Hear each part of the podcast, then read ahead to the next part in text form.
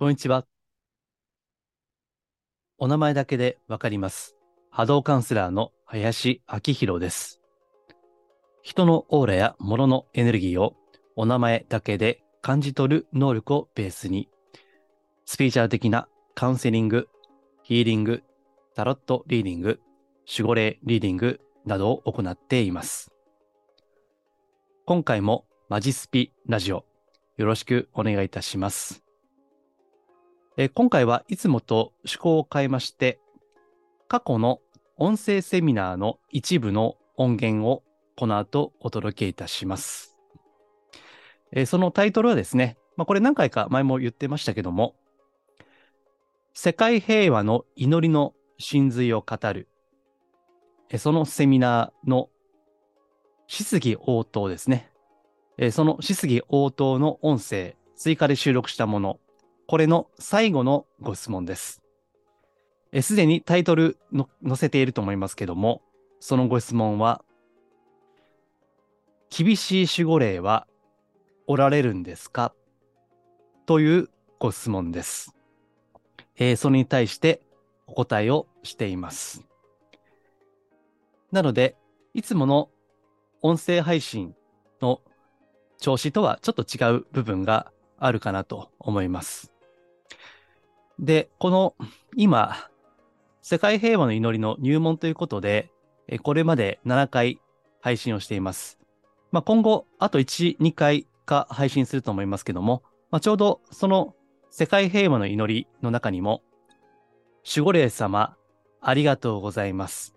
という文言がありますので、このご質問に対する回答も何らかのご参考になると思いますので、え一部公開をいたします。なお、今回お届けする音源は、その根本に、世界平和の祈りの根本的な考え方である、消えていく姿、消えていく姿がその背景にあります。こちら有料のセミナーですので、それをお伝えした上で語っていますから、もしよろしければ、3回前のこの音声配信ですね。え世界平和の祈り入門第5回目ですね。第5回目です。え3つ前、えポッドキャストでお聞きの方は第179回目です。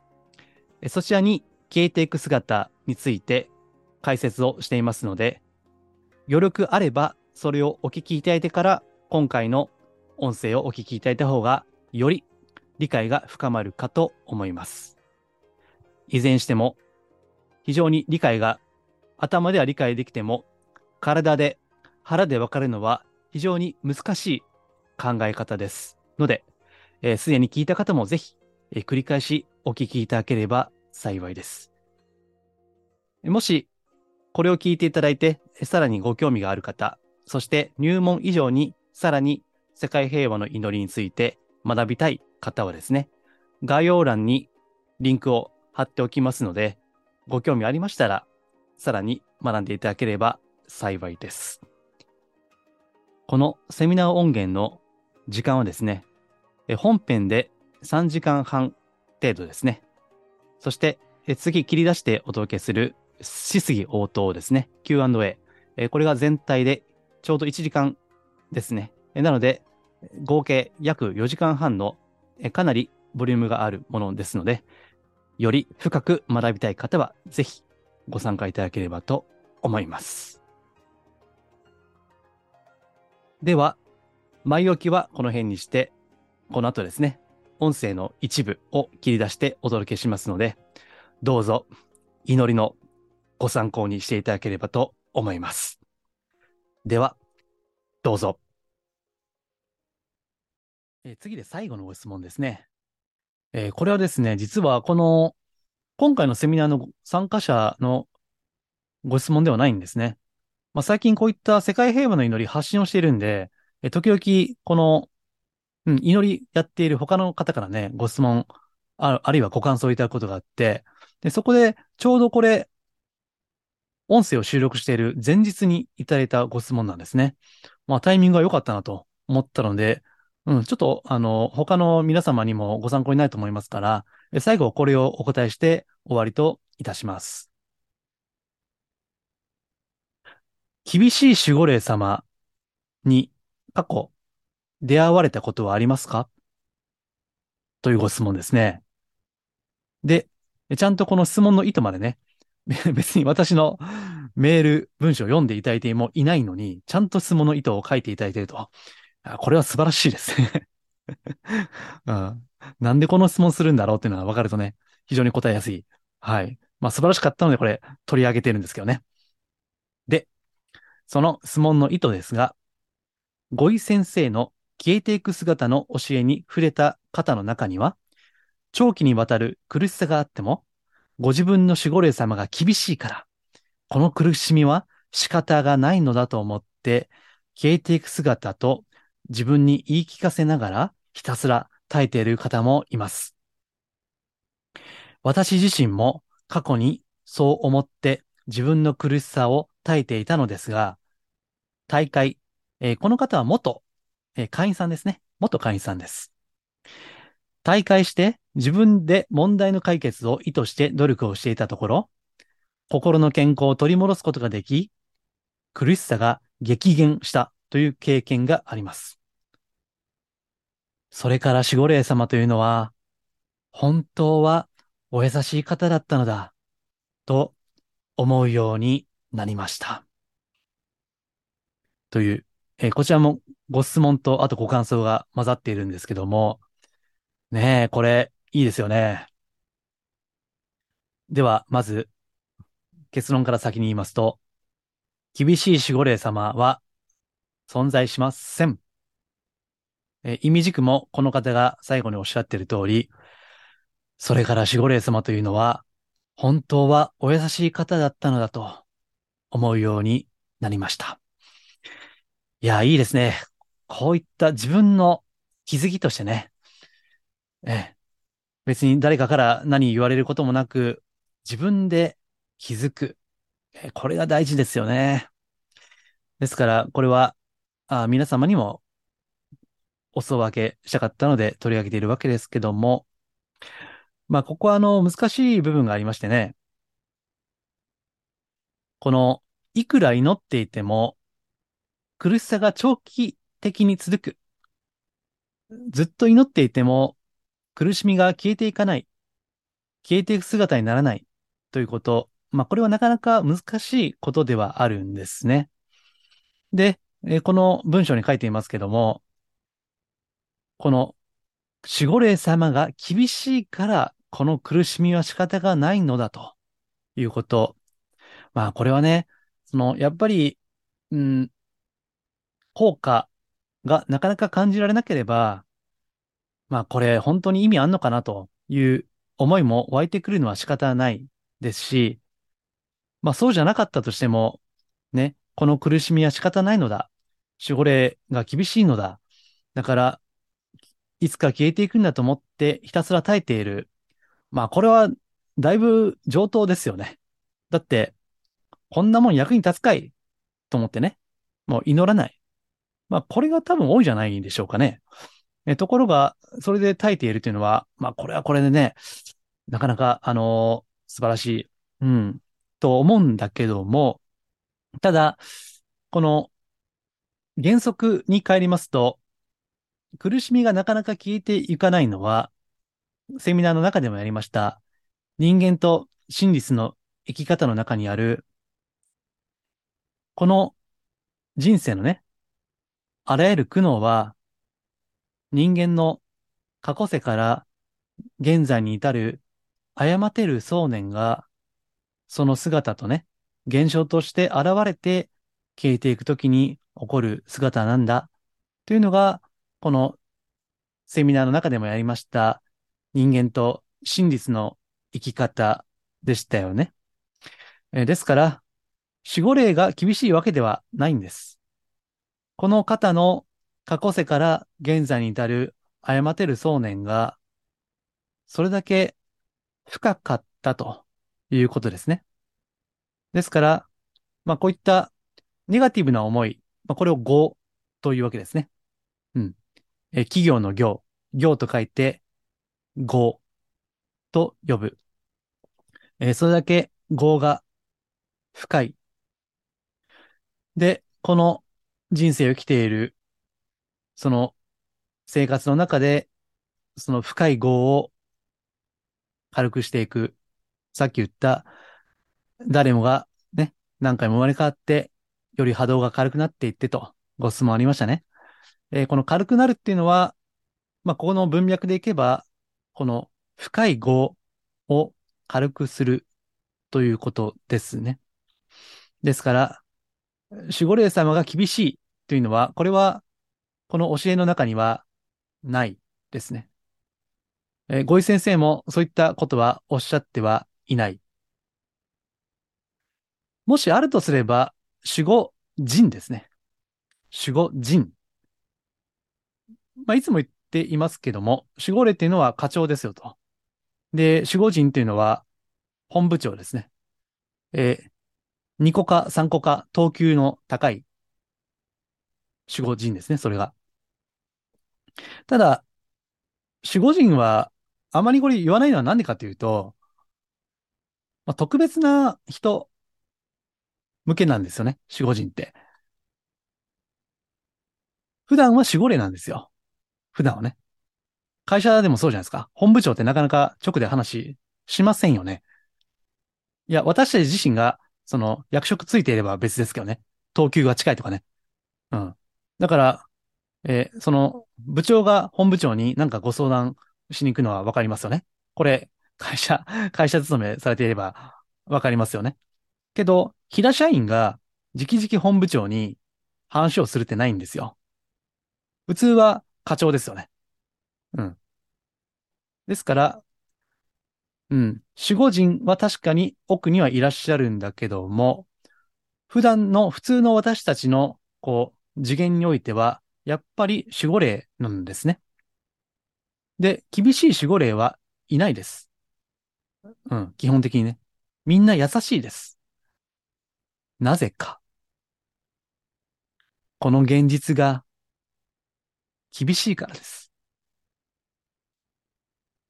この現実の世界が人間が生きるにはあまりに辛いからですよ。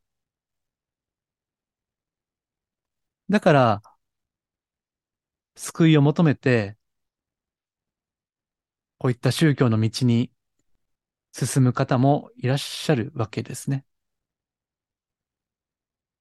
人生が順調で、順風満帆で、ラッキー、ハッピー、そんな連続で、なんで宗教に入るんですか？なんで祈ろうと思うんですか？苦しいから、辛いから、この祈りに教えを得るわけですね。まあこの世界平和の祈りに限りませんよ、それは。こういった教えに触れる。それはやっぱり救われたいとか、あるいはね、成長したい。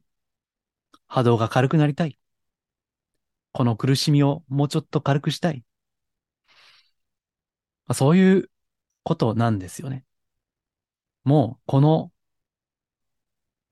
人生、現象の世界だけで十分ですよ、苦しいのは。今もっと苦しいじゃないですか。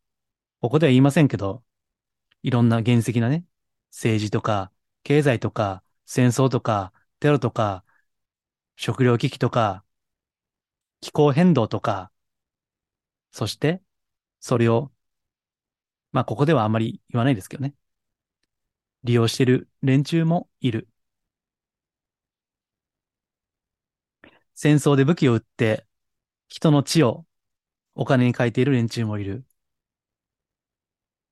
もうこの世界が、この地球が、地獄でしょ。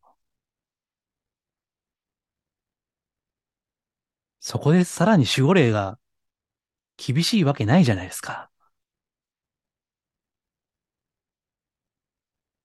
まあ、あの、この自分の守護霊様が厳しいから仕方がない。この苦しみは耐えるしかないっていうのは気持ちとしてはわかります、それは。それで耐えられる力が出るんであれば、あ、それでも結構かもしれませんが、それはこの、ごい先生のお考えだったり、この世界平和の祈りの世界とはちょっと違うわけですね。もちろん、ある意味は何でもありですから、そう解釈をして進んでいくのもいい。けど、やっぱ辛いよねと。それは。まあ、とはいえ、これは捉え方の問題ではなくて、私がいろんな方々の守護霊を拝見して、また、え過去ね、数多くの守護霊リーディングということもやってきて、わかるのは、うん、これは信じてください。優しいです、守護霊は。めっちゃ優しいです。うん。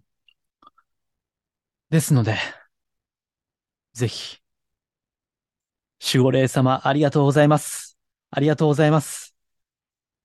ありがとうございます。いつも守っていただき、ありがとうございます。すがっていいんですよ。それはね。そういう方々が背後にいらっしゃる。そして、この過去世から現在に至る誤ってる想念。それを少しでも軽くなって、さっき言った魂の泉から生きる喜び、無条件の喜び。それが湧いてくるような、そしてその波紋が自分だけではない、周りの方々にも広がっていく。ね、地震が起こってもね、その人がいると別にそんなに怖くない。いいじゃないですか、それね。非常に素晴らしいですよね。そうなればね。まあ、そういった世界、そういった境地を求めて、みんなが幸せになる、本当の幸せを感じる道。これがこの世界平和の祈りの世界なんですね。ですから、まあ、ここにこうしてご縁あって集った私たちですね。まあ、その中には会員さんもいらっしゃるし、えそうじゃない方もいらっしゃる。私も会員には入っていません。えただ、まあそういったことは関係なくね、うん、この世界平和の祈りに惹かれているということそのものがすでにありがたいんですね。うん。もうすでにこれはありがたいことです。いろんな祈りの言葉があって、いろんな宗教の教えがある。中にはどうかなと思うこともある。まあ、あんまり批判的なことは言いませんけどね。他の宗教を見てると、あこれはちょっときついなということもある。その中で、私個人としては、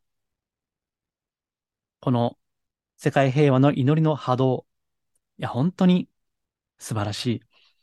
えー、これまでいろんなものを見てきたし、ね、他の仏教の教文も読んだ。キリスト教の祈りもちょっとやった。祝詞もやった。まあみんないい部分はある。けど、誰でもできる。誰でもわかりやすい。そして簡単である。まあそれは、世界平和の祈り以上にいいなと思うのものは今のところ私はないですね。まあもしかして今後出るかもしれないけど、今のところはこれが一番だと思っています。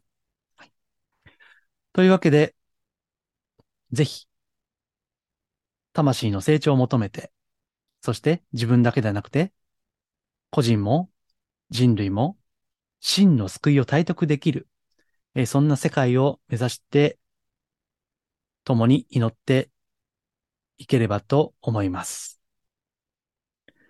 では、最後に世界平和の祈りを一通り唱えて終わりといたします。ありがとうございました。世界人類が平和でありますように、日本が平和でありますように、私たちの天命が全うされますように、守護霊様、ありがとうございます。守護神様、ありがとうございます。